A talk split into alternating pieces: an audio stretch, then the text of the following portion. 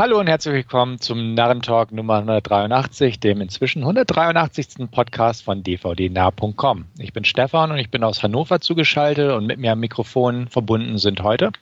Hier ist wieder Wolfgang aus Augsburg. Hallo. Und Andreas aus Berlin. Hi.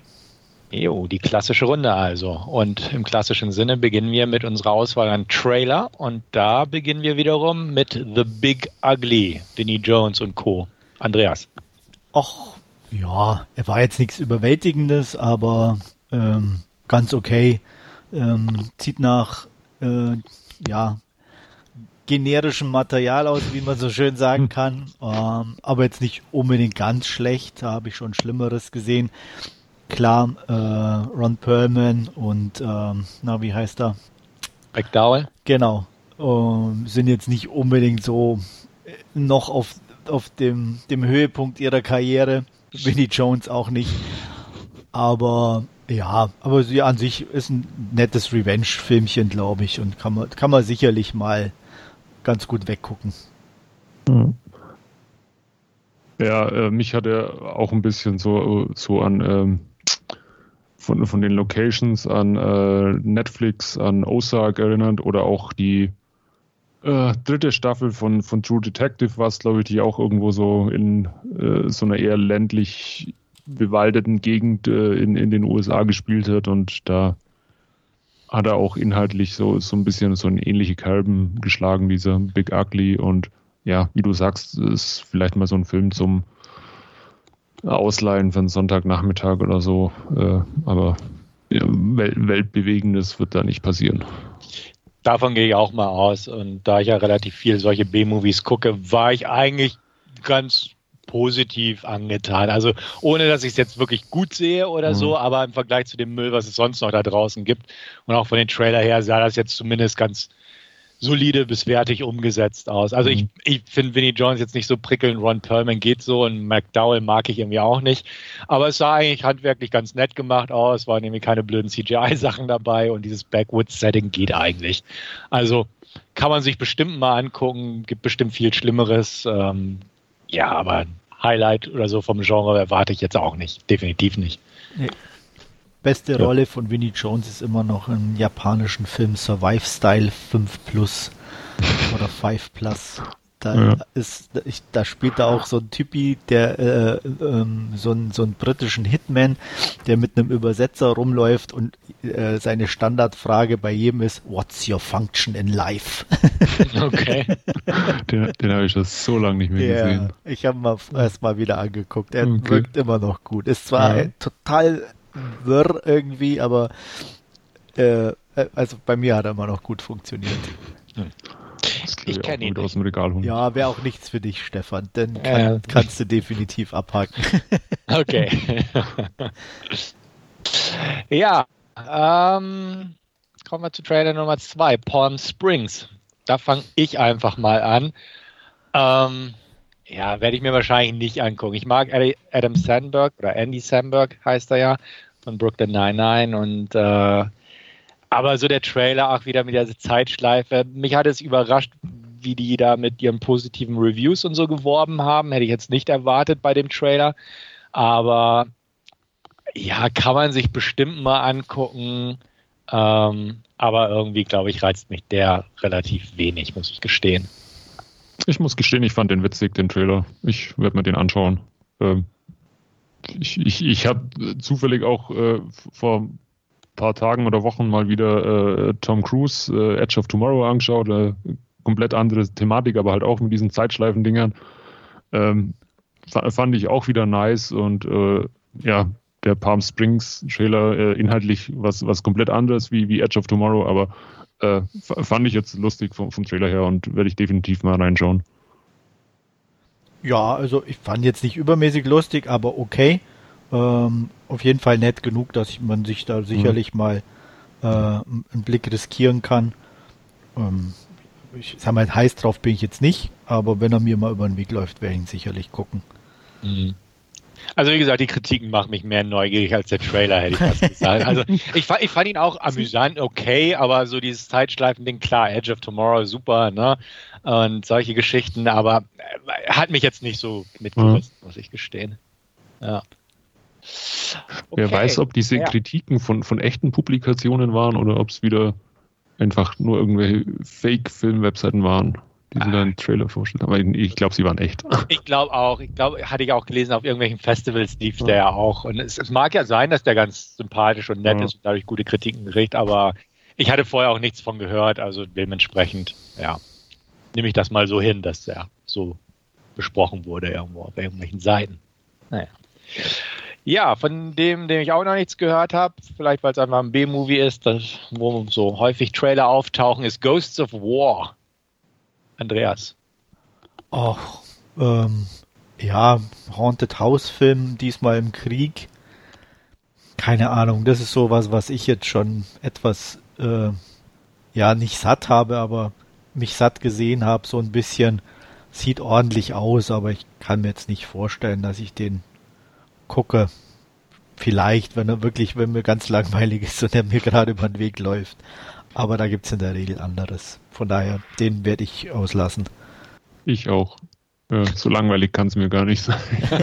Dass ich mir den anschaue. Nee, äh, ja, äh, einfach zu gruselig für mich. Okay.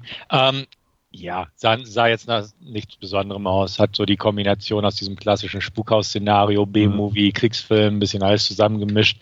Ähm, Nazis. Ich würde, Nazis. Nazis gehen immer, sind böse, Geister mhm. böse und so weiter. Amerikaner gut. Ähm, ja, bei Gelegenheit würde ich da vielleicht mal einen Blick riskieren. Der Regisseur, ich weiß nicht, was er seit Butterfly Effect gemacht hat, den ich übrigens bis heute noch sehr mag, den Film. Aber ähm, ja, Trailer schaut solide aus. Ne? Kann man sich bestimmt mal angucken, aber wie Andreas sagt, ist jetzt nichts Originelles, nichts Besonderes, außer dass es halt in dem Setting angesiedelt wurde. Aber selbst das ist jetzt nicht, wo man sagt, oh cool, voll die frische Idee oder so. Mhm. Also kann man sich bestimmt mal angucken, aber jetzt nicht, nicht gezielt, meiner Meinung nach. Wenn es einmal über den Weg läuft, sage ich mal. Ja. Ja, für mich persönlich, gezielter würde ich mir den nächsten Film angucken. Äh, natürlich. Ja, ich, ich sag's auch vorab. Deswegen, keine falschen Wieso denn das jetzt bloß? Das, ja, in, ja, wegen ich glaube wegen dem Typ. Wegen, wegen, dem Typ und der Geschichte auf jeden ja. Fall. Ja. ja. Genau, die Rede ist von Infamous äh, mit Bella Thorne und das ist im Prinzip schon der Grund. Also nein. Ähm, ja, ich schaue mir gern Filme mit Bella Thorne an. Ich finde die irgendwie cool und ähm, ganz ehrlich, so eine moderne Social Media Bonnie Clyde Geschichte kann funktionieren, muss nicht. Ähm, sie hat viel Scheiß gedreht, das könnte auch wieder in die Richtung gehen, aber es könnte auch einfach ein solider Zeitvertreib sein, ein bisschen hip. Und ähm, den werde ich mir angucken. Punkt. auch wenn er scheiße ist am Ende, aber was soll's. ja, ich werde mir den aber auch anschauen, Stefan. Das ist doch was schon mal. Ja. Stehe ich nicht ganz allein da. Sehr ich, ich fand, fand, mich irgendwie an, an uh, Natural Born Killers meets Social Media irgendwie erinnert. Hätte ich jetzt äh, auch gesagt, Instagram Natural Born Killers. ja. Das, das war, war jetzt so, so das, was ich vom Trailer mitgenommen habe und es ist halt wieder so äh, quietschbunt, Neonfarben wie, wie äh, angehaucht und äh, sah, sah eigentlich ganz nice aus alles und äh, ja, keine Ahnung, ich bin jetzt gar nicht so äh, oder, oder äh, so wie du, Stefan, dass ich glaube, dass er schlecht wird oder so, weil Trailer doch durchaus ganz unterhaltsam war. Ähm, von daher bin ich da auch, auch äh, guter Dinge und äh, ja, wenn es dann einfach so ein bisschen äh, Kritik an diesem ganzen Social Media waren oder so wird, dann ja, ganz nice. Schau ich mal an. Ja, also ich glaube auch nicht, dass er ganz schlecht wird. Der Trailer sah stylisch aus, das könnte alles funktionieren, solange es nicht zu bewusst penetrant auf ja. gedreht wurde.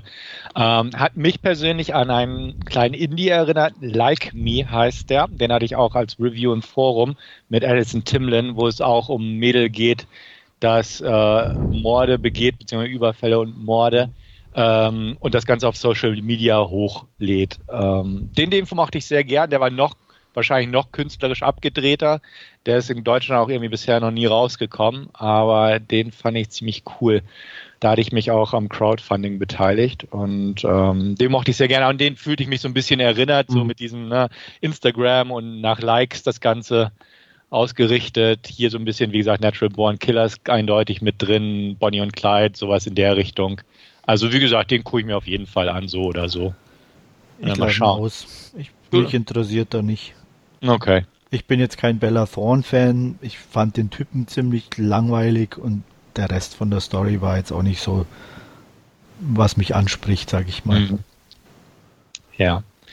Vielleicht spricht dich unser letzter Trailer mehr an. You Should Have Left mit Kevin Bacon. Nicht wirklich. okay. Da, ja, das ist auch so ein, ich weiß auch nicht, auch wieder Haunted House mit ein bisschen Shining. Äh, ja. Und verschobener Geometrie. Ja, aber äh, äh, mir fällt jetzt nichts spontan ein, wo ich sage, hey, das hat mich doch ein bisschen angesprochen oder gekickt, damit ich mir den auf jeden Fall angucken kann.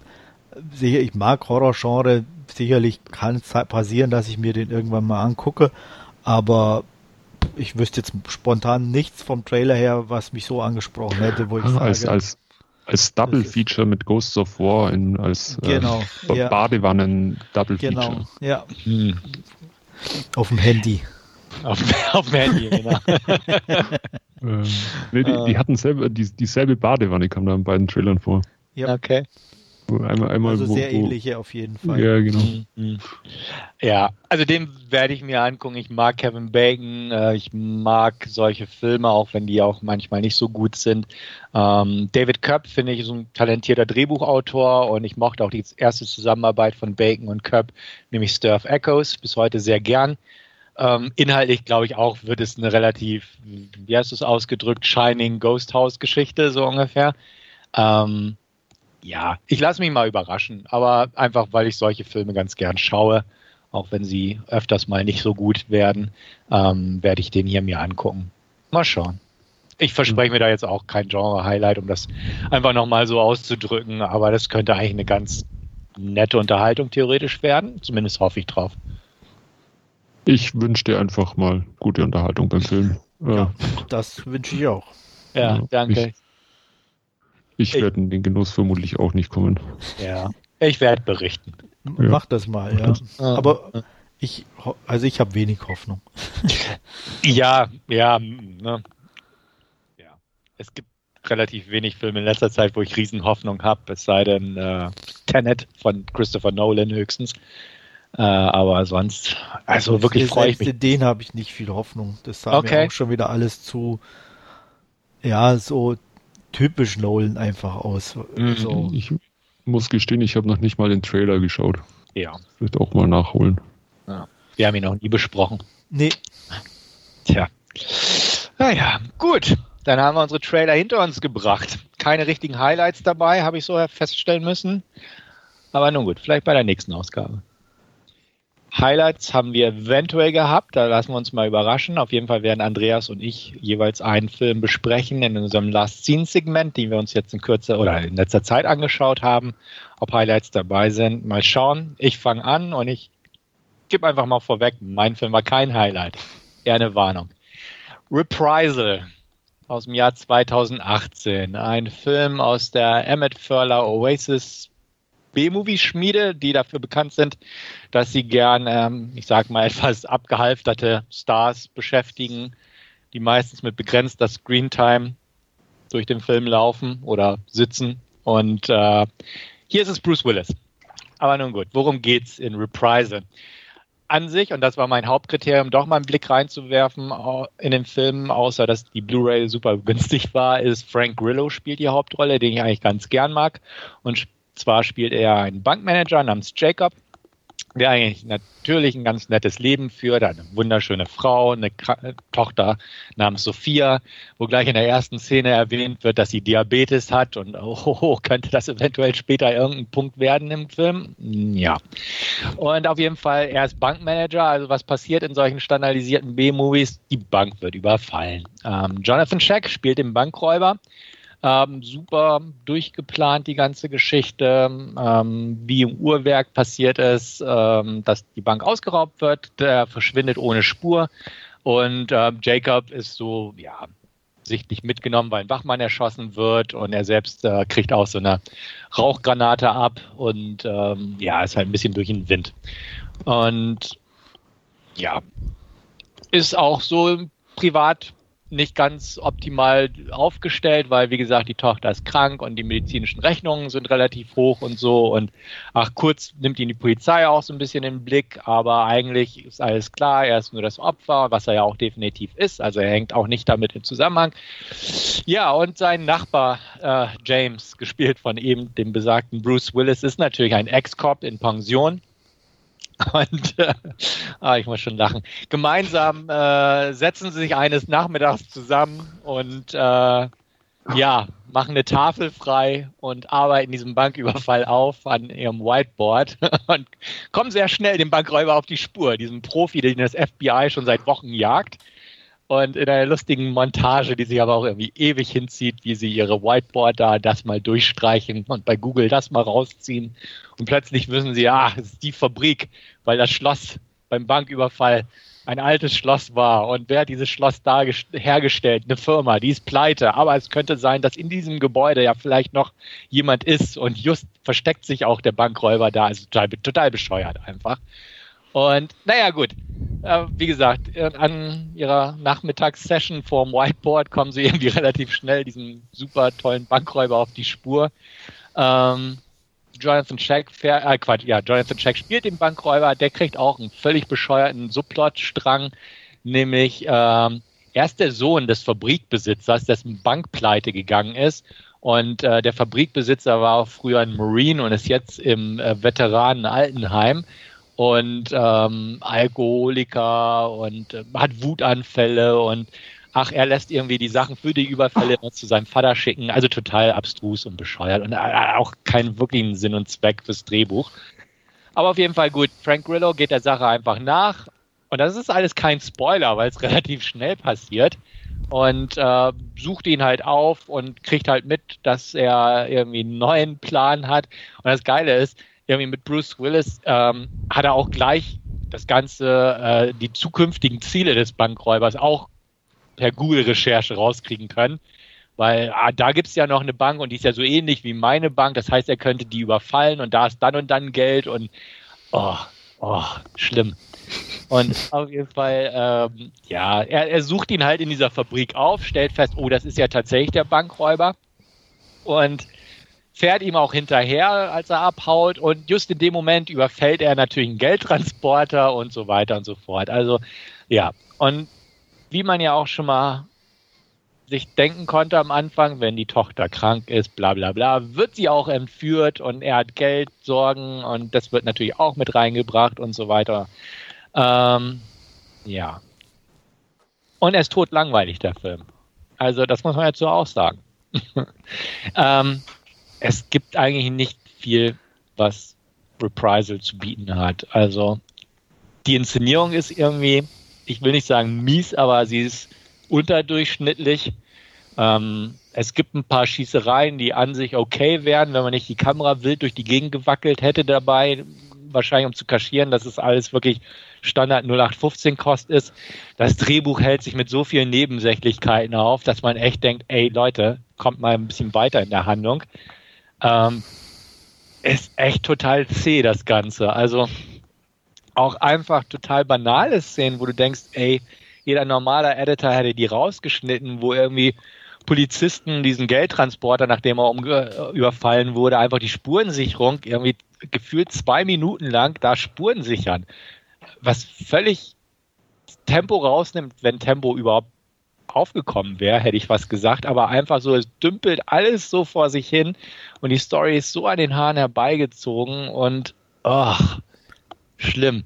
Und ja, wie gesagt, unser Held Bruce Willis ist einfach, ähm, war wahrscheinlich zwei bis drei Drehtage vor Ort und äh, wurde halt geschickt in den Film so integriert, dass es so aussieht, als wäre er am Anfang kurz dabei, in der Mitte und am Ende. Am Ende darf er natürlich auch ins Geschehen eingreifen und ähm, ich, es ist kein Spoiler. Der Böse wird natürlich am Ende erschossen. Das kann sich jeder denken. Aber es ist total geil, die Szene, weil er fliegt von einem höheren Ort runter auf irgendwas. Und wenn man genau hinguckt, und irgendwie habe ich genau in diese Ecke geguckt, wo er runterfliegt, dann sieht man irgendwie noch irgendwie so, so eine Art Rauchwolke, aber so, wo er auf dieses Sprungkissen vom Stuntman her gefallen ist, das dann hochpuffte. Und in der nächsten Szene siehst du ihn halt auf Beton liegen und mit Blut besplätterten Gesicht, ne? Wo du denkst, oh nee, ey, jetzt auch noch so ein Patzer da drin. Also es ist einfach nur ein schlampig inszenierter Film, um das mal so zu sagen. Und ähm, kann ich absolut keinem empfehlen, außer er hat Lust auf solche Filme. Ähm, Frank Grillo wirkt völlig lustlos und vom Drehbuch halt völlig im Stich gelassen, weil die Rolle einfach nichts hergibt. Ähm, wie gesagt, Bruce Willis schaut mal vorbei und sieht teilweise auch arg gelangweilt aus und manchmal auch schon echt bemitleidenswert, so wie er da versucht, seine Zeilen runterzurattern und er selbst, glaube ich, merkt, oh Gott, ne, früher habe ich mal gute Filme gedreht. Irgendwie, also es, es ist einfach ein Trauerspiel, kann man nicht anders sagen. Und ist einfach nicht spannend, nicht aufregend und wie gesagt, kaum Action da drin und ja, nix. Also Jonathan Scheck spielt den Bankräuber ganz okay, der hat eine gute physische Präsenz im Film, das passt alles, aber es ist halt wirklich so ein Reißbrettfilm, der ein solides Budget hatte und auch nicht billig wirkt in dem Sinne, aber es ist einfach nur spannungslos, 0815 Kost, verwackelte Action, gelangweilte Darsteller, ein redseliges Drehbuch.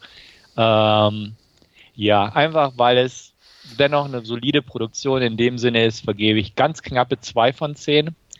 Kann aber keinem zu diesem Film raten, es sei denn, er ist irgendwie Komplettist von Bruce Willis oder wie auch immer. Ähm, wie gesagt, ja, wenn man sich den Trailer anguckt, sieht es auch ein bisschen besser aus, als es letztendlich ist, weil er hat halt, wie gesagt, ein paar Action-Momente, ist aber auch 95 Minuten so gestreckt und ist einfach nichts zu gebrauchen. Und wie gesagt, nee, das war nichts. Ähm, definitiv keinen zu empfehlen. Zwei von zehn knapp von mir. Und ich glaube nicht, dass einer von euch den kennt und ihr müsst ihn auch nicht kennen. Nein, ich will ihn ja. auch nicht kennen. Jetzt, wo ich weiß, dass der äh, Bankräuber erschossen wird am Schluss. Ja, total Spoiler. Oh. Ja, das tut mir so leid.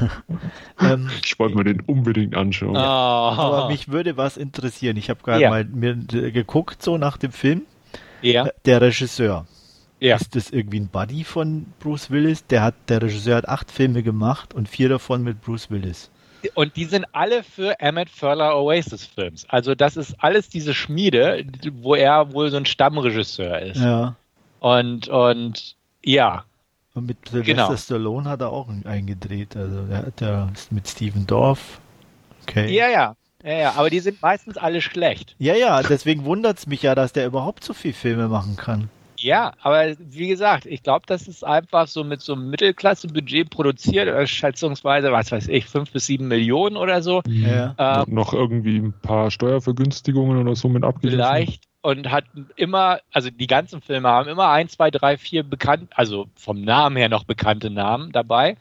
Ähm, oder zwei, Frank Grillo, Bruce Willis steht halt hier dick auf dem Poster oder ähm, The Prince ist auch von ihm, der war genauso schlecht, wo auch Bruce Willis mitgespielt hat. Ähm, da spielt halt auch Jason Patrick und äh, John Cusack mit und solche Sachen. Also es sind immer ein paar Namen, die wohl die Leute noch anlocken und dadurch kommen die irgendwie in die Gewinnzone oder so. Aber du hast vollkommen recht. Also der Regisseur dreht für diese Schmiede immer wieder mit im Prinzip denselben Leutchen und ähm, die sind nie gut. Also die, die sind auch handwerklich echt nicht gut. Und ähm, er darf aber immer wieder Filme drehen. Mhm. Aber ist ja, also keine Ahnung, wenn, wenn, wenn da halt jetzt jeder dann äh, von, von seinem geringen Budget noch ein paar äh, Millionen Geld einnimmt, dann ist es ja ein, ein, gutes Geschäft eigentlich für, für alle. Und wenn sie immer wieder halt Leute wie Bruce Willis und, und, und Frank Grillo und wen auch immer äh, dafür gewinnen, dass sie prominent auf dem Cover stehen können, wird es immer wieder Leute geben, die vermutlich auch im, im äh, Regal dann mal zugreifen oder beim Streaming ja. mal reinschauen oder einen Streamingdienst, der es halt anbietet und, und letztendlich, keine Ahnung, solange die keinen keinen Verlust machen und äh, kann ihnen ja wahrscheinlich Wurst sein oder ist ihnen wurscht, wie, wie, wie, wie gut der Film ist oder nicht. Ganz genau. Und manchmal ist es ja auch so, dass, dass allein schon die Rechteverwertung genug mhm. Geld wieder einbringt, um die Kosten zu decken. Und ähm, ich glaube, bei unserem letzten Podcast hatte ich, glaube ich, den Backtrace besprochen mit Sylvester Stallone, ähm, der auch so schlecht war. Matthew Modine. Ähm, der war auch von dem Regisseur Brian mhm. A. Miller, auch von Emmett Furler Oasis. Wie gesagt, ich arbeite auch, wir hatten kurz vor dem Podcast gesprochen, ähm, mein Pile of Shame ab und da liegen halt so ein paar von den Dinger, die ich vom Grabbeltisch habe. Und ja, aber ich stelle auch fest, äh, Gott sei Dank habe ich nicht mehr Geld ausgegeben äh, und ich bereue es ja auch schon, dass ich da eine physische Kopie von habe. Aber ähm, ja, die scheinen irgendwie doch noch Geld einzuspielen und diese, diese, wie gesagt, äh, Emmett Furler Oasis, EFO Films, ist dafür bekannt, dass er halt solche Leute noch irgendwie immer kriegt. Stallone, Matthew Modine und so weiter. Und Nic Nicolas Cage ist auch einer davon. Ja, aber sie sind halt nie wirklich gut. Und ähm, ja, Reprisal ist sogar noch in, in dem Zusammenhang schlechter als die Masse von denen. Also die Masse, würde ich sagen, schwanken so zwischen 4 von 10 und 3 von 10 bei mir, aber wie gesagt, der ist definitiv äh, mhm. bestenfalls 2 von 10, eher knappe. Und ja, mhm. naja, gut. Äh, mir mir geht es irgendwie nicht aus dem Kopf, aber ich habe auch gerade so ein bisschen drüber, drüber nachgedacht letztendlich schadet es auch dem Ruf von Bruce Willis nicht, weil, keine Ahnung, außer jetzt ein paar Film-Junkies oder so werden den Film auch nie zu Gesicht bekommen und keiner wird, wird sagen, oh, Bruce Willis früher stirbt langsam gedreht und jetzt ist er ein Reprisal zu sehen. Ja. Äh, keine Ahnung, also wird, wird auf der Straße wird es keinen interessieren und da ist halt Bruce Willis immer noch der große Actionheld. Genau, das kann sein. Und für ihn ist es leicht verdientes Geld. Also wie mhm. gesagt, der war vielleicht ne, drei bis fünf Drehtage am Set, ähm, hat die meiste Zeit vor seinem Whiteboard rumgestanden und wahrscheinlich den größten Check von allen gekriegt dafür. Mhm. Einfach, weil, weil er halt diesen ähm, Namenswert mitbringt, sozusagen. Den kann man auf ein Poster packen und wie gesagt, ne, mhm. ne, ein paar Leute sagen, oh geil, Bruce Willis, Actionfilm. Und ähm, das ist es einfach. Genauso wie Nicolas Cage. Ne? Klar kann man sich inzwischen lustig machen, was für ein Scheiß der nur macht. Und, und er ist Oscar-Preisträger, aber ein, die, die normalen Kinofans, wie du sagst, die, die gucken sich solche Filme eh nicht an. Mhm. Ne?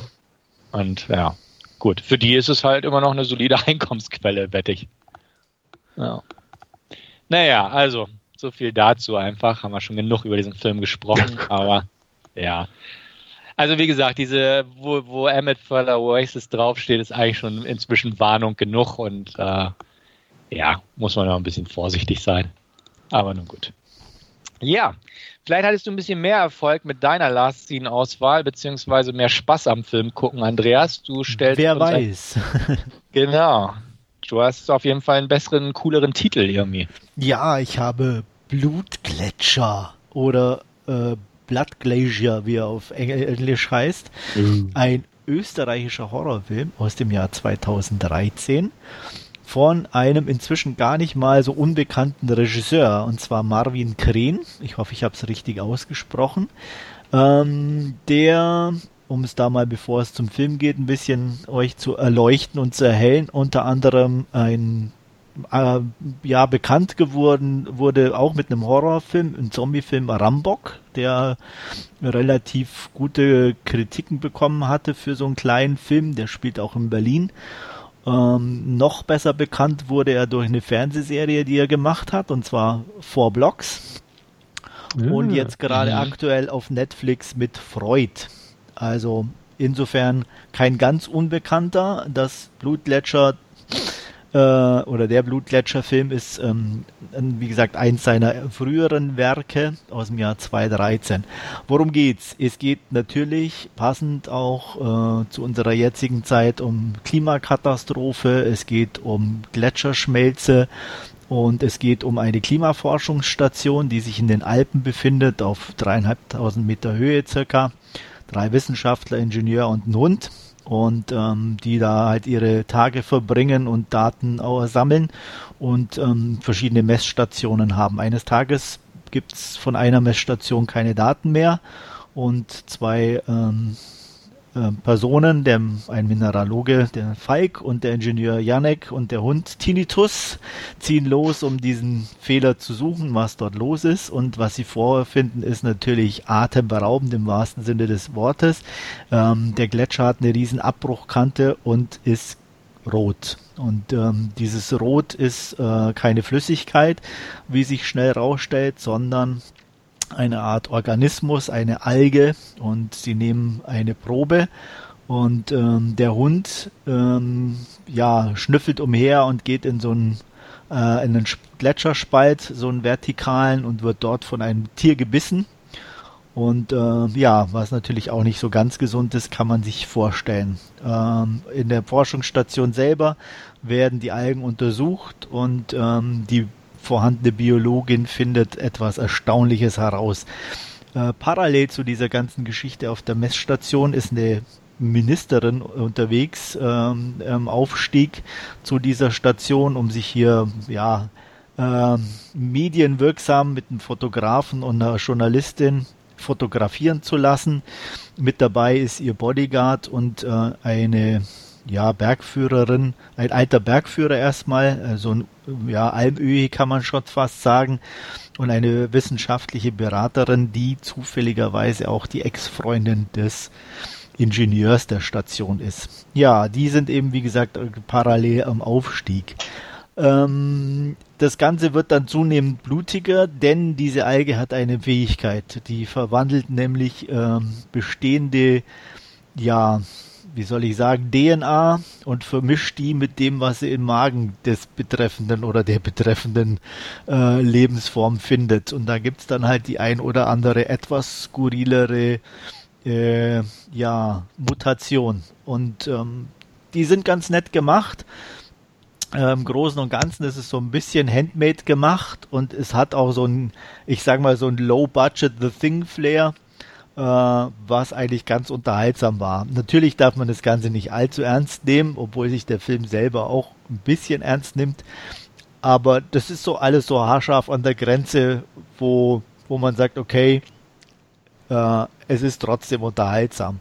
Ähm, interessant für den, ich sag mal, den Normalzuschauer dürfte sein, dass der, der eigentliche Held, ähm, der Ingenieur, ja, wie, wie soll man das sagen, so ein grandliger Österreicher um die 50 ist.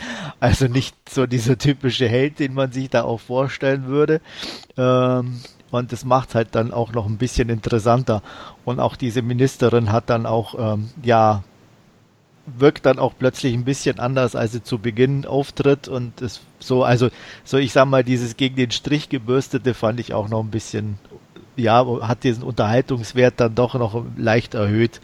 Ähm, wie gesagt, ganz nett blutig. Hm, ja, manche Sachen sind nicht so toll, aber insgesamt fand ich ihn ganz unterhaltsam und vergebe sechs von zehn Punkten. Gibt es aktuell übrigens auf Prime, falls ihn jemand angucken möchte. So viel zu Blutgletscher. Ja, ich könnte mir tatsächlich vorstellen, da mal reinzugucken. Also es reizt mich jetzt nicht sonderlich, aber so ein bisschen interessiert bin ich schon. Ähm, also ich glaube nicht, dass was für dich ist, trotz, mhm. trotz Genre und so, weil es halt einfach zu europäisch ist. Bekannt ja Okay. Aber, aber, nach, nachdem Stefan ja jetzt in Europa Urlaub machen muss, vielleicht kann er sich dann einfach mal ein bisschen ja, mit den genau. Gegebenheiten anfreunden. ja, das wäre natürlich auch was, ja. Das stimmt.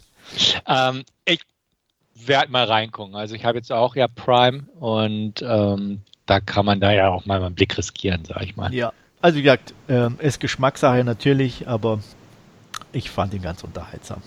Okay, ja. Ich muss gestehen, ich bin auch nicht abgeneigt. Also äh, klang, klang jetzt ganz äh, interessant. Ihr könnt ja mal berichten und ja. sagen, boah, das war so ein Scheiß. Wie kannst du uns das empfehlen? ja, mal gucken. aber vier Blocks war jetzt dann durchaus äh, sehr sehenswert. Äh, ja, wobei, wie gesagt, völlig anderes Pflaster. Aber eben, genau, ganz anderes ja. Budget. Also der ist wirklich low ja. budget und äh, mhm. ne, auch schon wieder inzwischen sieben Jahre her. Ähm, ja. Von daher. Oh, mal schauen. Ja. Aber es ist ein netter Creature-Horror-Film, also zumindest fand ich. Und wie gesagt, die plastischen Effekte waren ganz gut. Ähm, ist, ist schon, und die, die äh, vorhandenen Tiere war auch ganz nett gemacht. Okay. Gut, von Creature Feature europäischen Horrorkino und amerikanischen schlechten B-Movies kommen wir jetzt zu Oscar prämierter Kost. Wir haben uns nämlich äh, einen großen Film dieses Jahres ausgesucht, den wir heute besprechen werden. Und ähm, da wird es erstmal eine Inhaltsangabe geben, bevor es dann die Besprechung gibt. Und den Titel wird uns auch jemand verraten. Ja, und wir haben uns äh, Parasite angesehen. Passt mhm. quasi zum Creature, Creature Feature ein bisschen der Titel schon.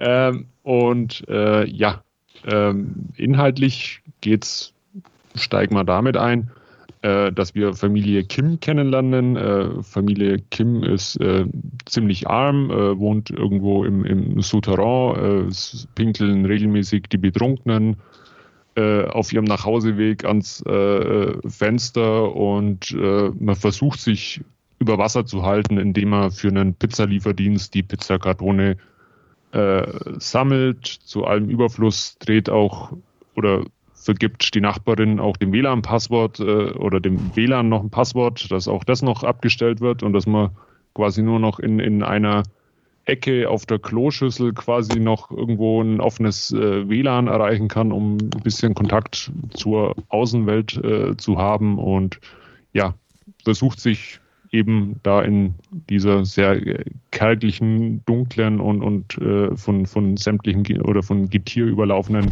Kellerwohnung äh, über Wasser zu halten. Ähm, der Umschwung kommt ein bisschen damit, dass ein alter Schulfreund äh, des äh, Sohnes der Familie Kim auftaucht und äh, der verkündet, dass er jetzt demnächst ins Ausland gehen muss.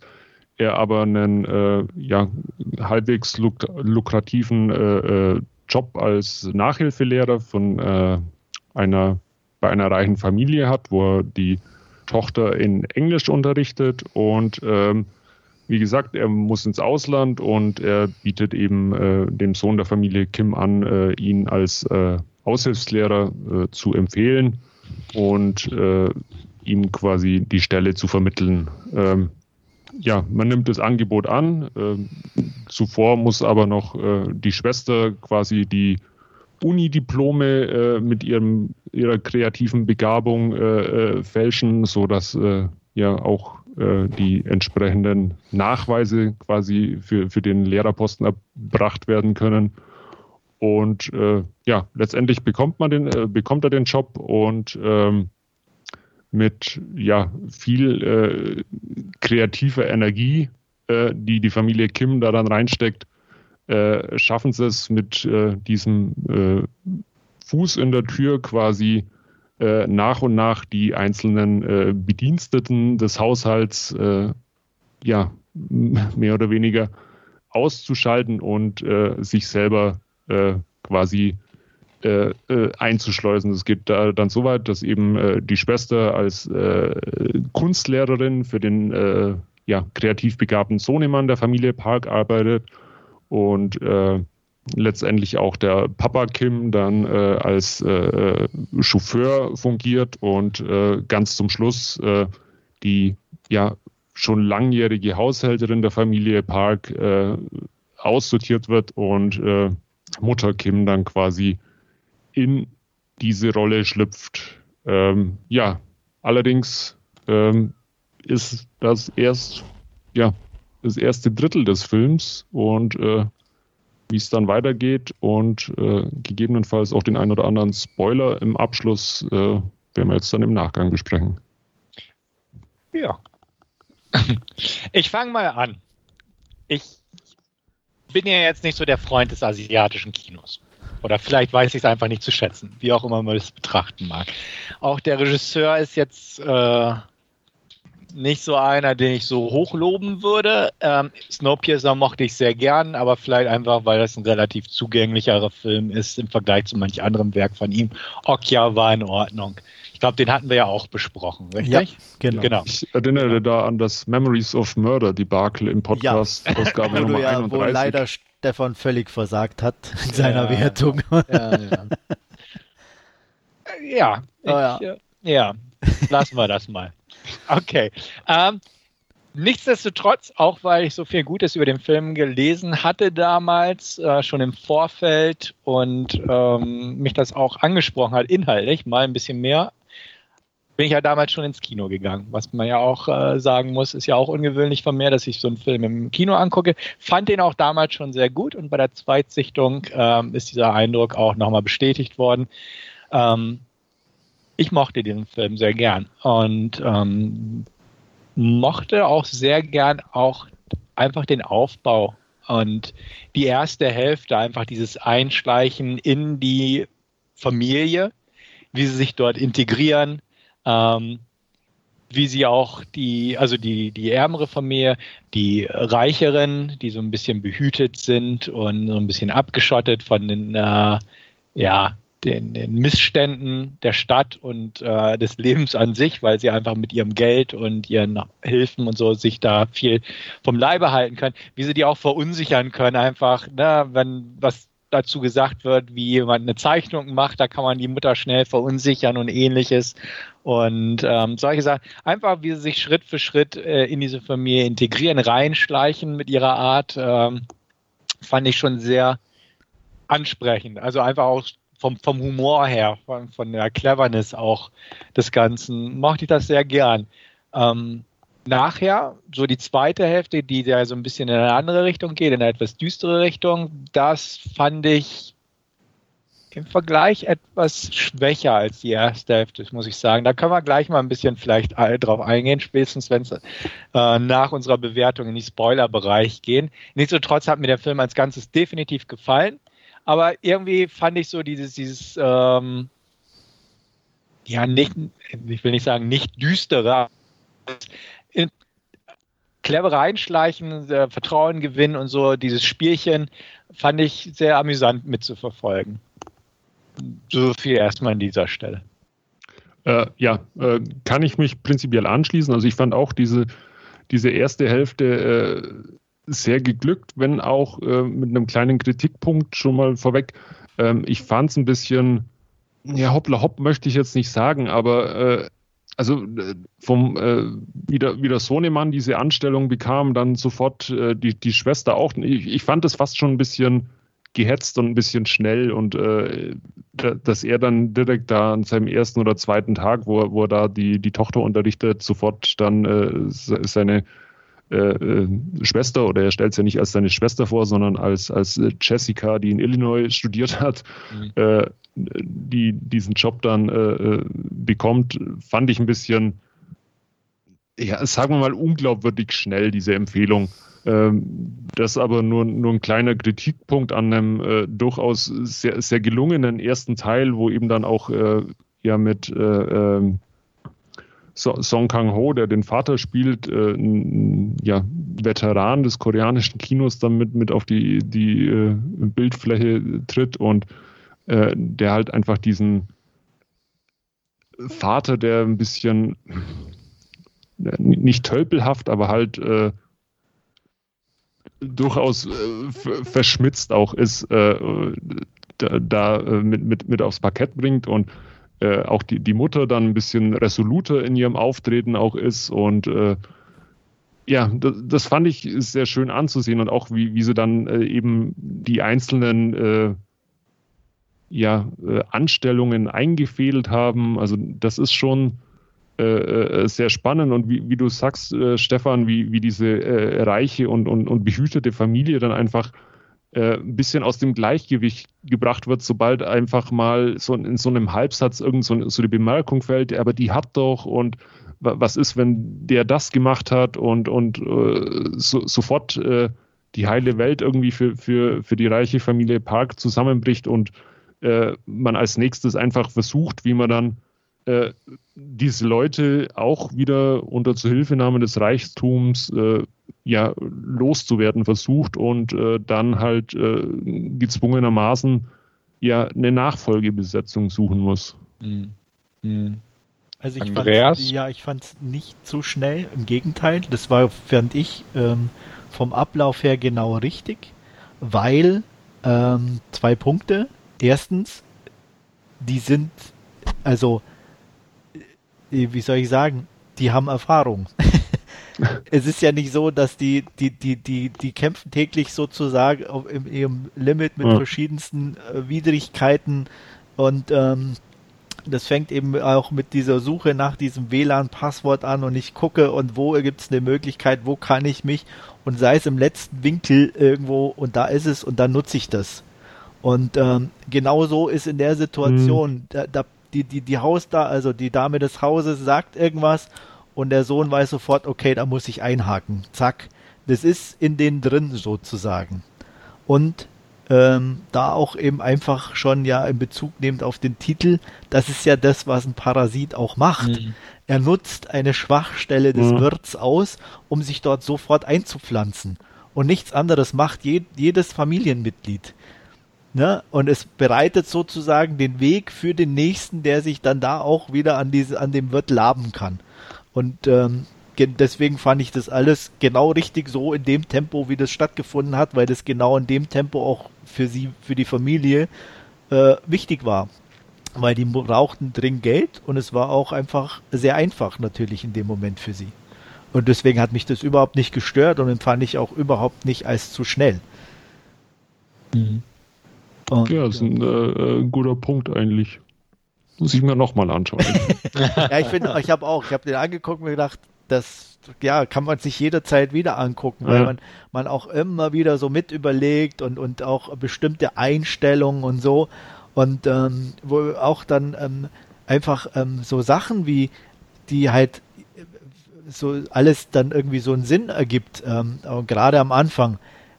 Die, Im Endeffekt ist die Familie lebt halt unter allen anderen, was halt sich alleine schon durch die Wohnung zeigt. Ne? Den wird buchstäblich mhm. auf den Kopf geschissen und gepisst. Ne? Also es ist, die sind wirklich ganz unten. Ja, und ähm, haben dann die Möglichkeit, so aufzusteigen. Und dies, diesen Aufstieg, wie hoch der ist, ist halt unglaublich geil gemacht in meinen Augen.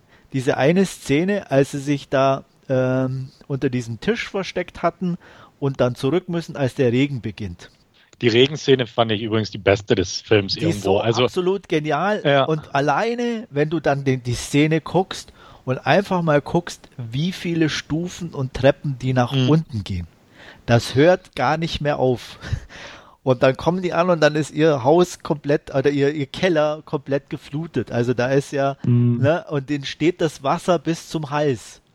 Genau, während ja? oben bei den Reichen im Prinzip nur irgendwie ne, ein, ein bisschen Tropfen. was weggeschwemmt genau, wird. Ne? Ne? Also, aber da unten. Genau, und alleine diese Sequenz, wie lange die ist und wie mhm. viel Treppen die oder dieser Abstieg dann, das ist so geil gemacht, so einfach, aber auch und einfach durch die Optik und alles mhm. so super.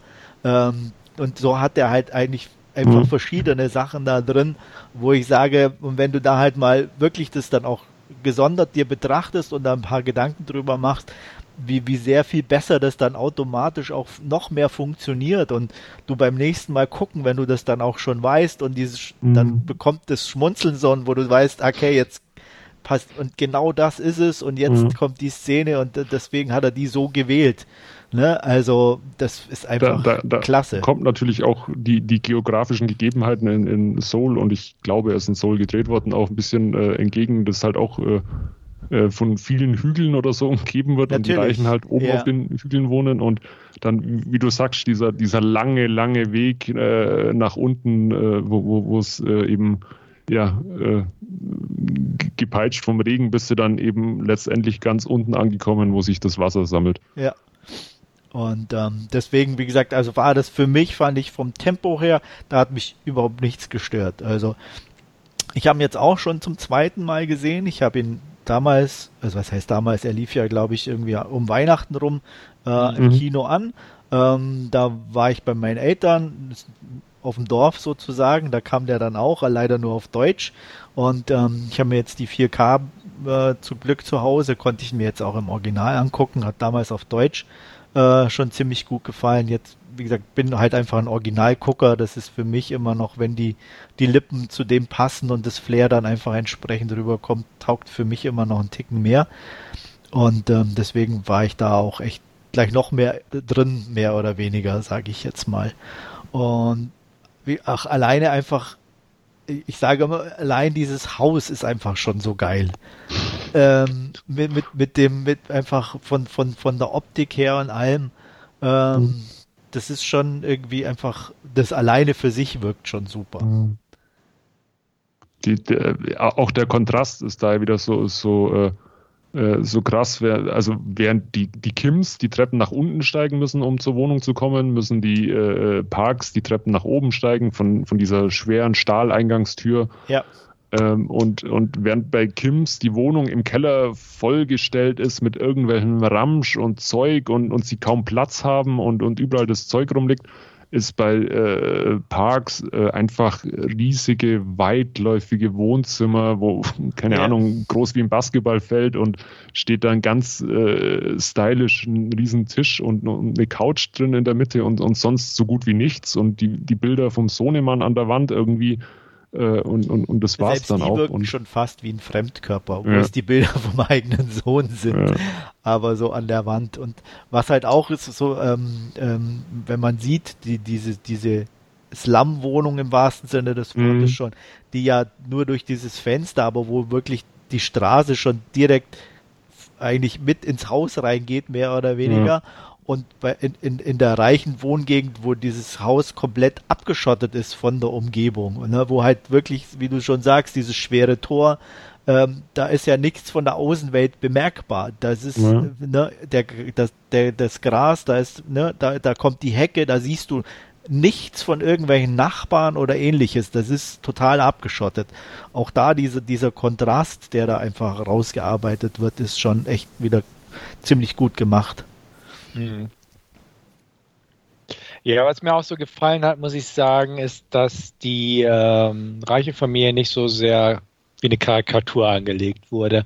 Da hatte ich am Vorfeld so ein bisschen gedacht, na, ob das wieder so in diese Richtung geht. Ist ja bei Satiren so, dass die Reichen gern so ein bisschen karikatur karikaturesk gezeichnet werden, was hier ja nicht so wirklich der Fall ist. Nein, eigentlich, klar haben sie ihre Marotten und Spielchen und so, Mhm. ne, und die, die Mutter, aber im Endeffekt ist es halt eine reiche, besorgte Mutter, so, die, die halt, ich sag mal, das, fast das, so wie, das Beste für ihre Kinder will. Genau, ja, die aber halt vielleicht auch vielleicht die ein oder andere Frauenzeitschrift zu viel gelesen hat und halt Sachen dann rein interpretiert, die da nicht sind, aber die natürlich dann gleich wieder auch ausgenutzt werden von unserer netten Parasitenfamilie und gegen sie verwendet werden, ob, obwohl sie eigentlich, ich sage jetzt mal nicht wirklich dumm ist oder so, aber halt aus dieser Sorge um ihr Kind und das und der Hoffnung auch alles richtig zu machen und so, ähm, da halt auch übers Ziel hinausschießt. Aber Mhm. die sind trotzdem in Anführungsstrichen Mhm. normal und, und ähm, wirken auch nicht unsympathisch und nichts. Und wie du schon sagst, ist auch keine Karikatur und nichts.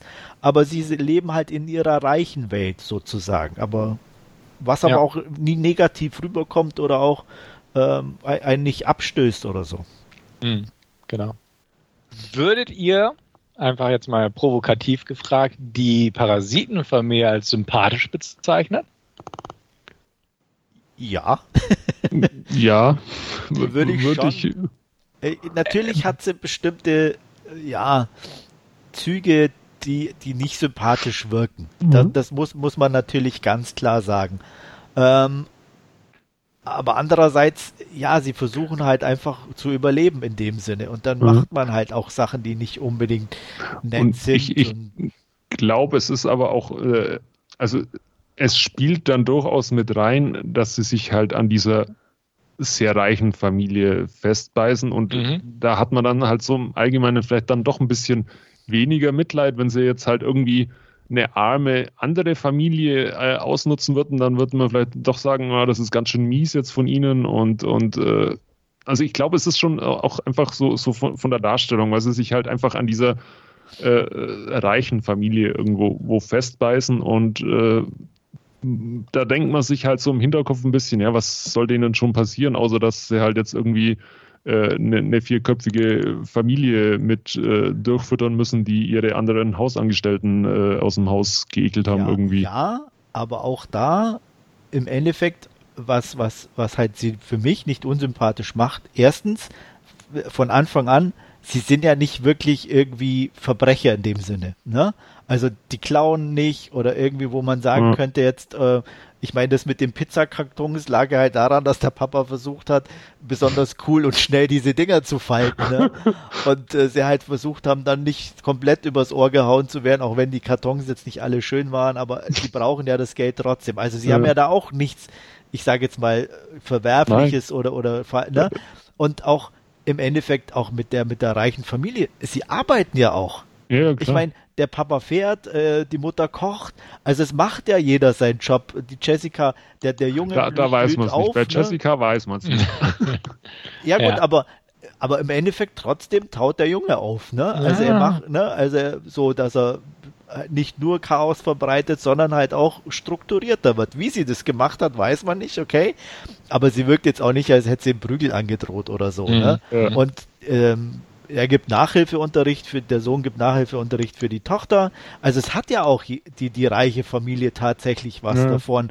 Und es gibt eine kleine feine Szene, die fand ich auch wieder sehr bezeichnend. Ganz unschuldig sind die lieben Reichen ja auch nicht. Nämlich als es zum Beispiel gleich beim ersten Mal, als äh, für den Nachhilfeunterricht bezahlt wird, hat sie mehr Geld in der Hand. Mhm. Nimmt dann aber Geld weg, so, und sagt dann aber, mhm. ach, ich gebe dir mehr als dem vor dir. Mhm. Wo man genau merkt, okay, ganz so nett sind die eigentlich auch nicht. Mhm. Ne, also ja. so, also die werden dann auch so ein bisschen gebrochen, wo man sagt, okay, äh, äh, nicht unbedingt, dass sie es jetzt verdient haben, aber jeder versucht über die Runden zu kommen, so auf eine gewisse Art und ja, Weise. Ja. Ne? Die einen mit wenig und die anderen mit viel Geld. Ja.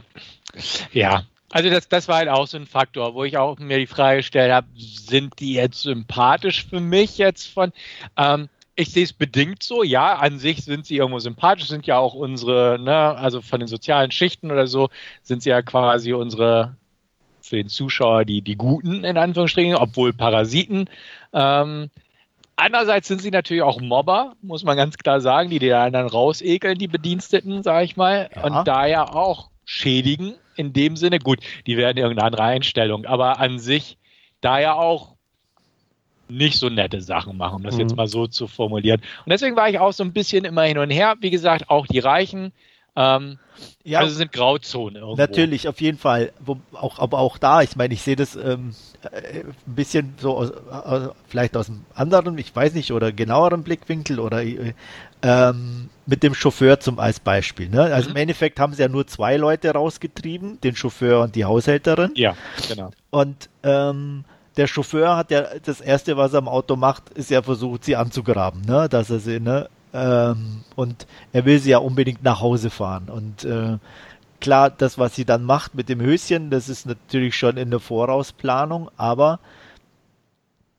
ich sag mal, äh, ja, der, der hat äh, nicht, dass er es verdient hätte, der Chauffeur, aber der ist jetzt ja auch keiner, wo man sagt, okay, er hat jetzt einen komplett bleibenden Schaden oder er, ähm, ich, wie du schon sagst, der wirkte jetzt auch nicht so, als würde er nicht einen neuen Job bekommen. Ja.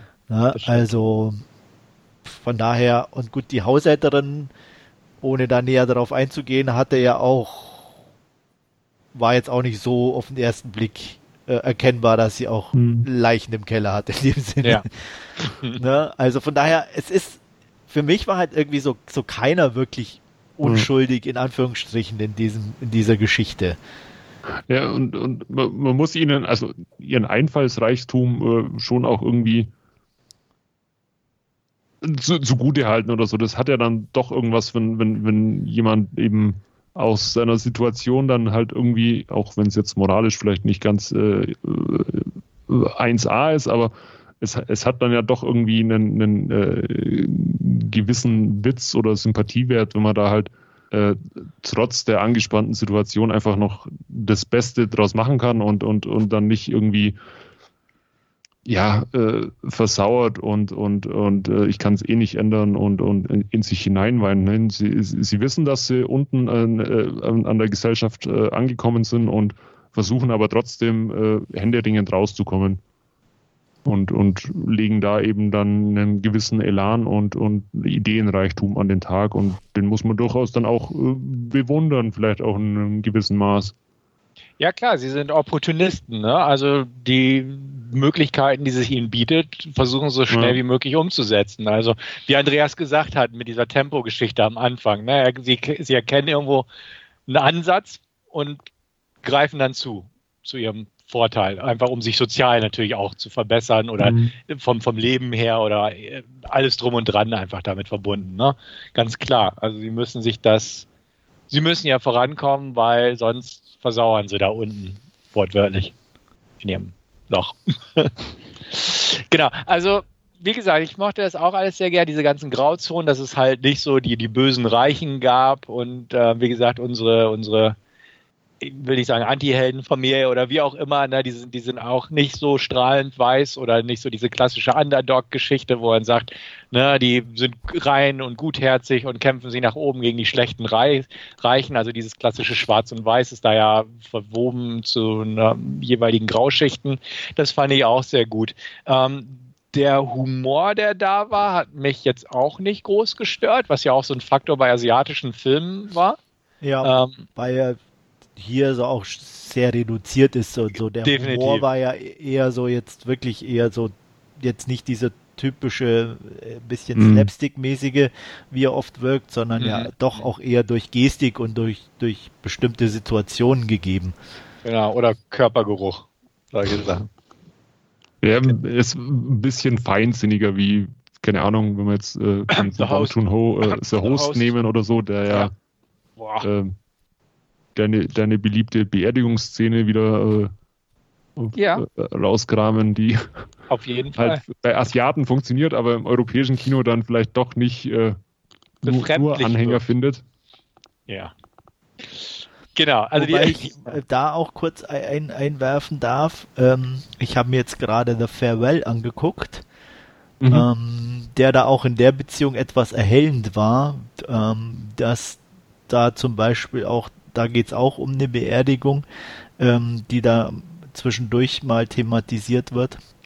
Und ähm, auch äh, um Trauer, dass die im Asiatischen halt nicht so gezeigt wird und es da teilweise auch so ist, dass sogar richtige äh, ja, äh, Heulschauspieler engagiert werden, die mehr oder weniger das übernehmen, was die anderen nicht dürfen und das aber auch dann extrem übertreiben in dem Sinne. Ne?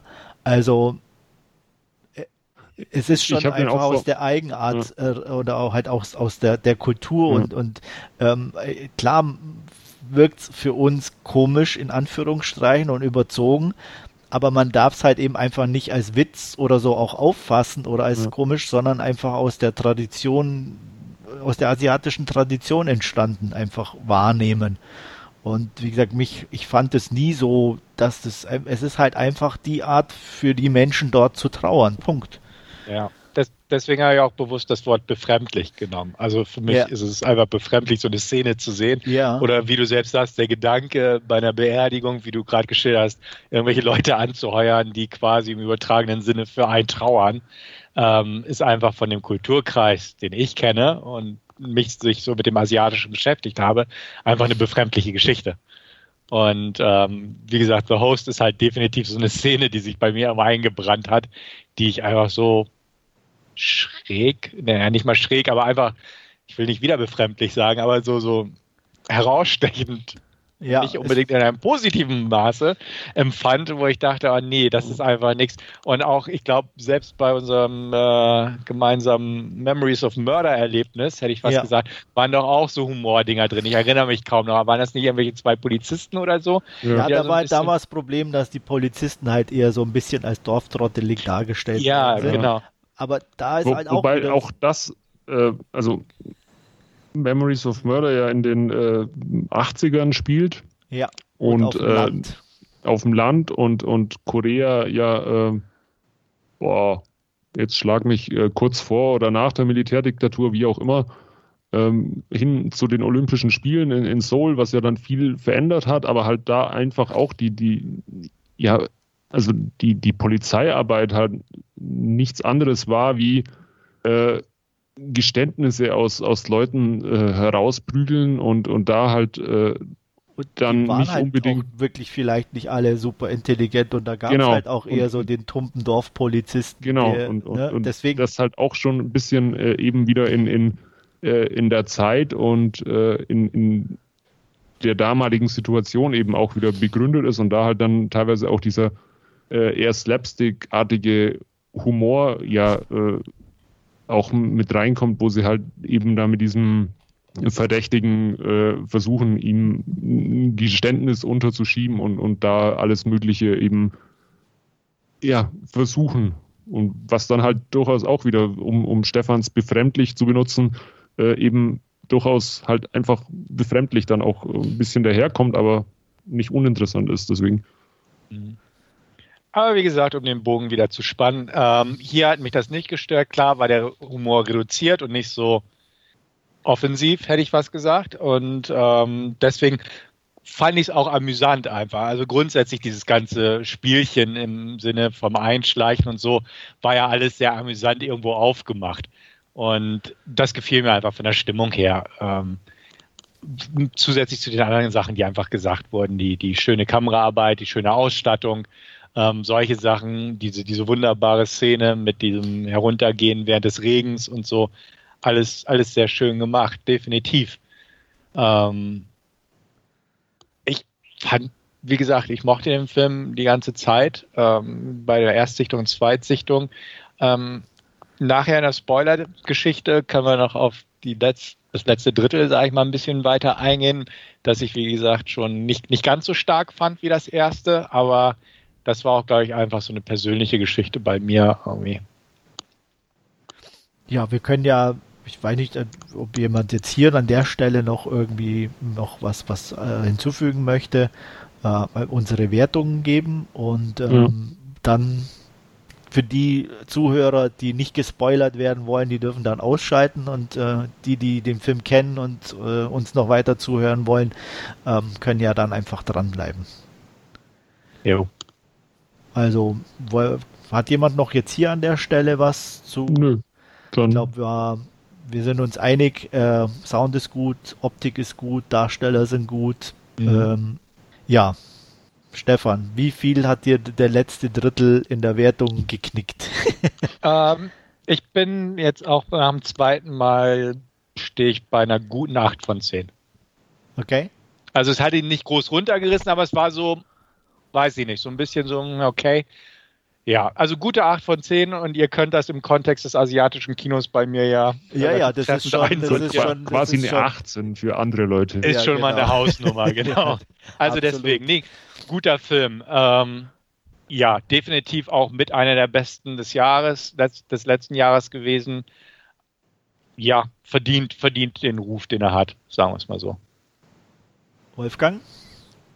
Ähm, ich bin bei einer 9 von 10, äh, aber durchaus mit äh, der Möglichkeit, dass der über die Jahre auch noch ein bisschen reift und dass es da noch ein bisschen nach oben äh, geht und wenn man vielleicht auch das ein oder andere dann nochmal sacken lässt und ich habe jetzt ein bisschen neue Impulse auch von, von dir, Andreas, mit äh, eben dem parasitären Verhalten und so. Wenn man unter dem Gesichtspunkt nochmal anschaut, äh, kann er durchaus auch nochmal äh, besser werden. Ich habe ihn aber auch deswegen mit, mit äh, 9 von 10 bewertet, weil ich mir noch unschlüssig bin, ob ich Memories of Murder noch ein kleines bisschen besser finde und den aber auch eigentlich den, in den letzten Jahren immer mit 9 von 10 bewertet habe. Deswegen ist Parasite jetzt momentan auch okay. noch bei 9 von 10. Verstehe ich. Also ich hatte im Kino schon, äh, als ich ihn im Dezember sah, auf Deutsch 9 von 10 gegeben und jetzt nach der Zweitsichtung war es klar, der ist für mich eine 10. äh, ich habe da nicht viel dran auszusetzen. Mhm. Ja, aber dann sind wir uns ja fast einig. Äh, fast einig und, und, und äh, Stefans äh, 8 von 10 muss man ja quasi nochmal ja paar Punkte oben drauf rennen. Definitiv. Ja. ja. Also wie gesagt, war einfach ein guter Film. Jetzt völlig ja. unabhängig äh, von, von den ganzen Sachen. Ich fühlte mich gut unterhalten, habe den Kinobesuch nicht bereut. Ähm, erkenne die Feinheiten des Films und, und es hat mich halt nichts so gestört, wie sage ich mal, irgendeine Szene, die negativ herausragt oder so. Definitiv nicht. Deswegen will ich das Ende auch gar nicht überbewerten oder so die, diese Schlussphase. Aber ähm, weiß ich nicht, dieser eher lockere Ton oder so dieses, dieses Verschmitzte oder sowas, äh, hat mir halt mehr gefallen, erstaunlicherweise irgendwie, als die Phase, wo es dann abgründig düsterer oder auch brutaler, mhm. wie auch immer, wird. Ähm, was ja eigentlich auch für mich selten ist in dem Sinne. Aber weiß ich nicht. Ich fand das in, interessant auf jeden Fall und gut. Und sowas, aber irgendwie weiß ich nicht, hat, hat so im Vergleich dachte ich, hm, okay, es ist jetzt keine Steigerung zum Ende hin, sondern eher so ein, okay, nehmen wir das mal so hin. Wie, wie seht ihr das? Also wollen wir jetzt in den Spoiler-Bereich überwechseln, dann sagen wir mal. ja, können wir ruhig machen. Tschüss, also, tschüss an unsere Zuschauer, die jetzt gehen. ja. Und äh, die, die bleiben, äh, ja, jetzt wird gespoilert. Ähm, wie sehe ich das? Also, ich, klar ist es beim ersten Mal sehen absolut überraschend, in welche Richtung es geht, mhm. dass da äh, ja noch mehr äh, ist, als auf den ersten Blick erkennbar ist. Ähm, für mich war es insofern jetzt nicht so, äh, wie du für dich, äh, oder wie soll ich das sagen, also ich fand es trotzdem genauso gut wie den ersten Teil. Ähm, einfach, es, es war nur ein anderer Blickwinkel oder es hat sich halt einfach verlagert. In der Hinsicht für mich, dass halt ein Parasit äh, wobei man Parasit jetzt eigentlich ist auch irgendwie falsch, weil es ist halt einfach nur eine arme Familie, die ihr, mhm. äh, also ist vielleicht auch zu viel gesagt. Also deswegen der Titel äh, ist vielleicht auch nicht unbedingt glücklich, dass man jetzt die Armen da als Parasiten bezeichnet. Ähm, aber dass halt der ein, die eine arme Familie, die, die ihren Nutzen oder ihren Vorteil sucht, auf die andere trifft, die ihren Vorteil sucht, mehr oder mhm. weniger in, in, Form der Haushälterin. Und ähm, das Ganze halt dann aus dem Ruder läuft, weil jeder halt auf seinen Vorteil bedacht ist und versucht, den anderen also die in der direkten Konfrontation sind, ja versucht ja jeder den anderen, ähm, ja, wie soll ich sagen, dann äh, mehr oder weniger bei, bei der reichen Familie anzuschwärzen. Mhm. Und ähm, was dann halt, wie gesagt, mit bestimmten Handlungen dann ja einfach nur ausartet in dem Sinne und auch äh, ja ein bisschen unglücklich verläuft, kann man es ja so sagen. äh, ich sage mal, eine böse Intention hat ja keiner von den Beteiligten am Anfang. Nee. Also, ja, äh, also mir ging es ähnlich. Erstmal toi toi toi. Ich habe es bis äh, März, bis ich ihn zum ersten Mal gesehen habe, äh, trotz des ganzen Hypes und, und äh, der vielen Berichterstattung und den, ich glaube, über 250 Preisen, die er bis jetzt gewonnen hat und, und dem damit einhergehenden Medienecho äh, doch geschafft, äh, nicht zu wissen, was mich erwartet und fand dann diese, diese Wendung total faszinierend irgendwie, weil sie, weil sie halt auch so irgendwie aus dem Nichts kam, dass es da einfach halt nochmal äh, äh, diesen, diesen Bunker unter dem Haus gibt, äh, wo dann ja äh, quasi die, die, die zweite parasitäre Struktur, sagen wir mal so, äh, sich eingenistet hat und äh, die, die dann halt eben aufeinandertreffen und dann letztendlich halt äh, ja um sagen wir mal so, um, um, um, um, um, um das Hausrecht äh, quasi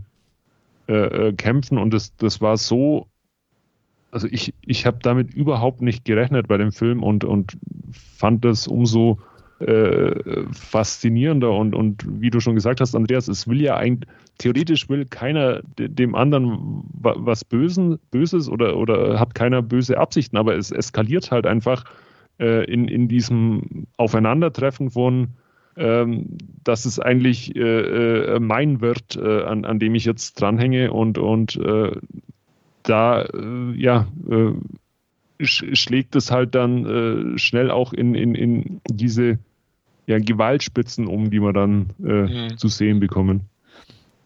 Und man darf auch nicht vergessen, also gerade dann natürlich die zum, zum Schluss, da ist es halt so, da einfach ein Punkt erreicht, ähm, wo man einfach ja auch die merkt, dass ähm, die ähm, die Demütigung, die ja immer wieder auch auftaucht, ne, von, mhm. von der Familie Park äh, mhm. gegenüber den Kims, ja, immer, immer vorhanden ist. Also es bleiben ja trotzdem nur die Bediensteten und ähm, auch wenn sie sie so ein bisschen ja in ihr Haus lassen und oder die sich da einnisten, ähm, ist es halt, äh, ja, mit bestimmten Äußerungen oder so, gerade halt in Bezug auf den Vater, der da ja mit, mit Gestank äh, gleichgesetzt mhm. wird und so mhm. weiter halt, äh, was dann ja auch ganz zum Schluss zur letztendlichen Eskalation führt, weil genau das ja wieder er, er er sieht, wie dieses Naserümpfen im wahrsten Sinne des mhm. Wortes ja, ne, äh, er wirklich dann bei ihm einfach so ein, so einen Schalter umlegt wo, und äh, er einfach dann austickt.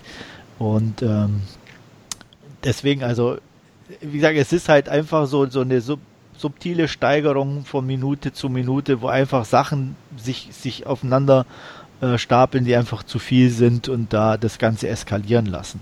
Mhm.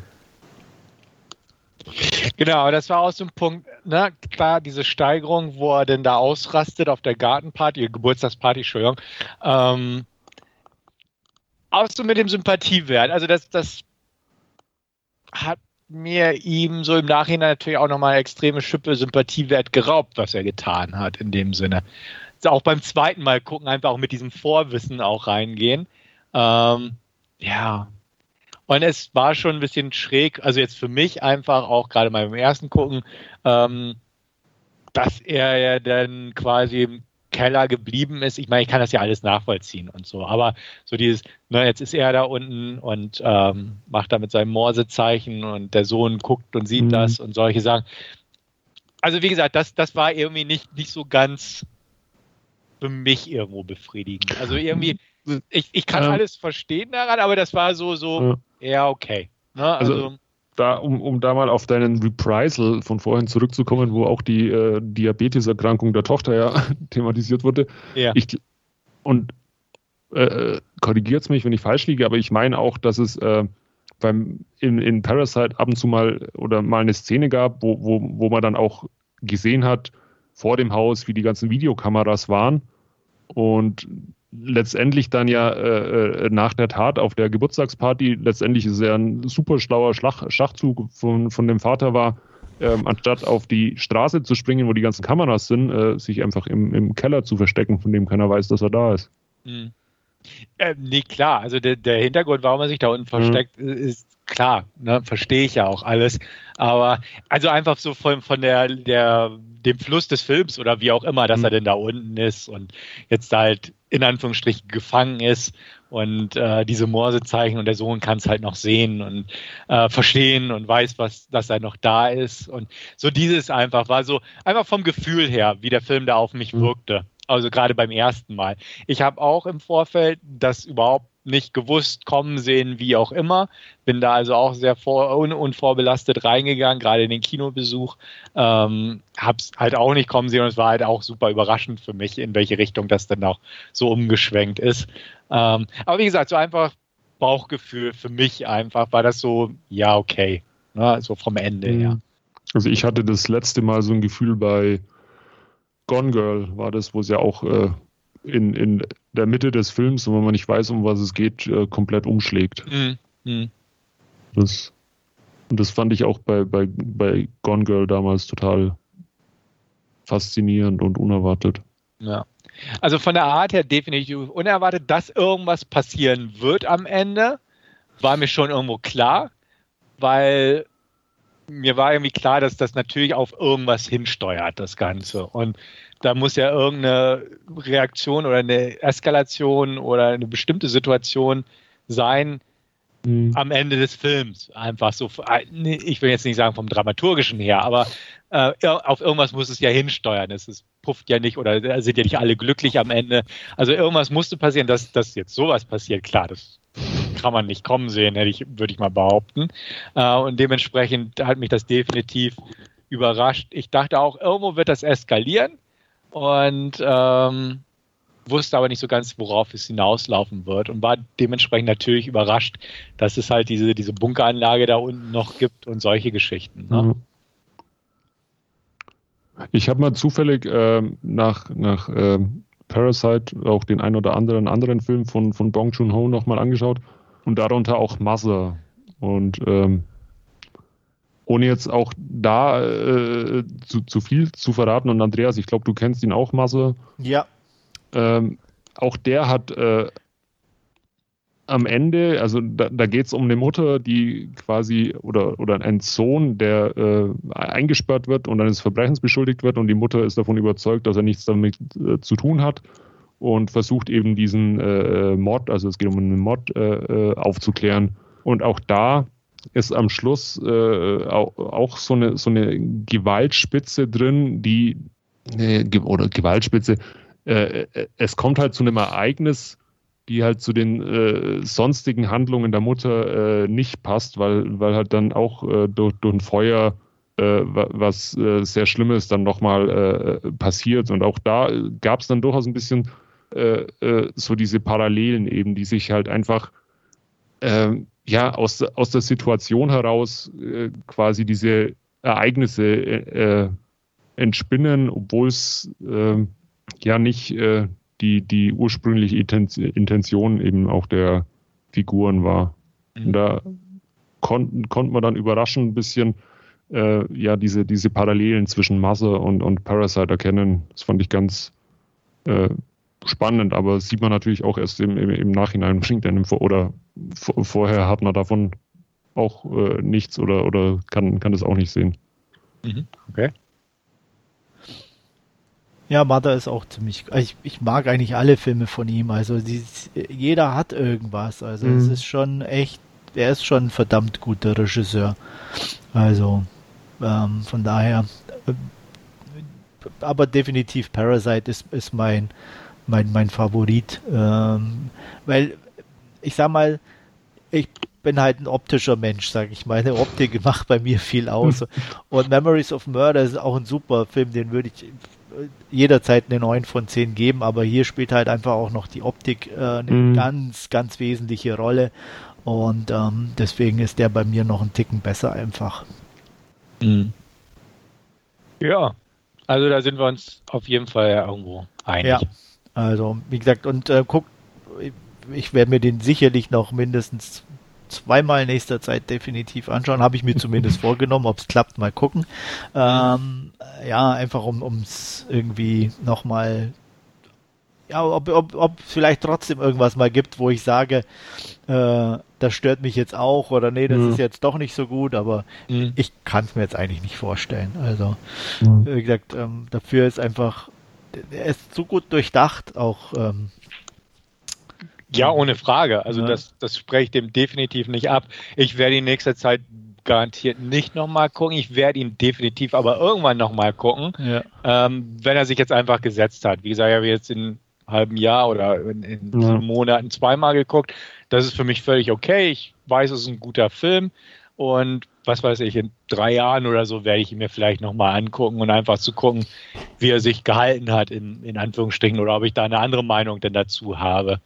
Ähm, aber so, wie gesagt, die Zweitsichtung hat er auch gut standgehalten und bin da absolut zufrieden mit dem Film. Also mir geht es da eher wie Andreas auch. Ich werde mir den sicherlich auch demnächst mal nochmal äh, anschauen. Ich habe mittlerweile auch zweimal gesehen und äh, nachdem ja die, die 4K äh, Blu-ray äh, initial einen, einen kleinen äh, Fehler hatte, was, was das Bild betraf, ist die ja mittlerweile ausgetauscht worden und das ist ja auch, äh, äh, wie Andreas schon gesagt hat, ein sehr visueller Film und, und der, das wird auf dieser ausgetauschten, korrigierten 4K-Disc äh, auch, auch mehr als, als überdeutlich. Also die, auch die schaut äh, spektakulär aus und, und äh, präsentiert den Film dann durchaus in einem angemessenen Rahmen. Absolut. Also definitiv. Okay. Ja. Guti. Noch irgendwelche Worte zu Regisseur, Film oder ähnliches? Die Frage ist jetzt, ähm, nachdem er jetzt in den USA auch so gut ankam und äh, als erster Film ja auch äh, äh den, den, äh, den Doppel-Oscar für besten fremdsprachigen und besten Film bekommen hat, mhm. kommt da jetzt ein Remake oder geben sie sich mit dem Original zufrieden? Gute Frage. Ja, also ich würde behaupten, es gibt trotzdem irgendwann ein Remake. Ja, würde ich eigentlich auch fast behaupten. Ja. Wobei es natürlich schwer umzusetzen ist, ne? weil so, klar gibt es natürlich auch in Amerika arm, reich, aber halt nicht mhm. in, in diesem, in dieser speziellen Konstellation, sage ich jetzt mal.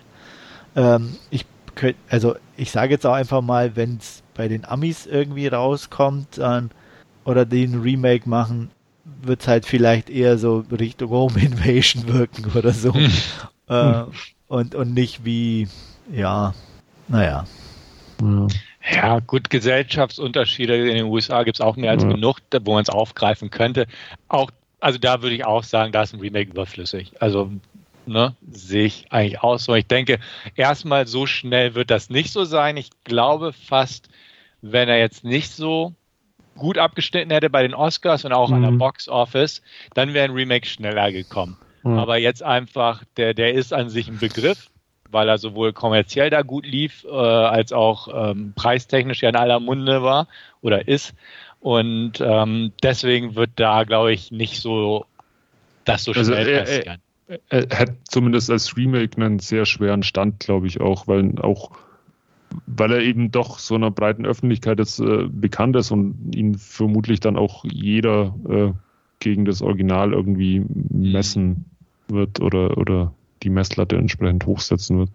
Und das ist halt echt schwierig, dann da auch einen, einen, einen äh, unabhängig vom, vom kommerziellen Erfolg auch einen, einen, einen kritischen oder Kritikererfolg äh, zu schaffen. Hm. Das denke ich auch. Also ich, ja, aber irgendwann bestimmt. Ja. Ja, oder eine Miniserie oder irgendwie sowas. Keine Ahnung. Gut. Alles klar. Dann bedanke ich mich bei allen fürs Zuhören, ähm, an meine zwei Podcast-Kollegen für die spaßige Ausgabe und auch interessante Ausgabe auf jeden Fall. Und hoffe, euch alle beim nächsten Podcast wieder begrüßen zu können. Mich hat es gefreut und in dem Sinne vielen Dank fürs Zuhören. Bis zum nächsten Mal. Jo, vielen Dank fürs Zuhören und äh, bis zum nächsten Mal. Ciao. Auch von mir ein Dankeschön und bis bald. Ciao.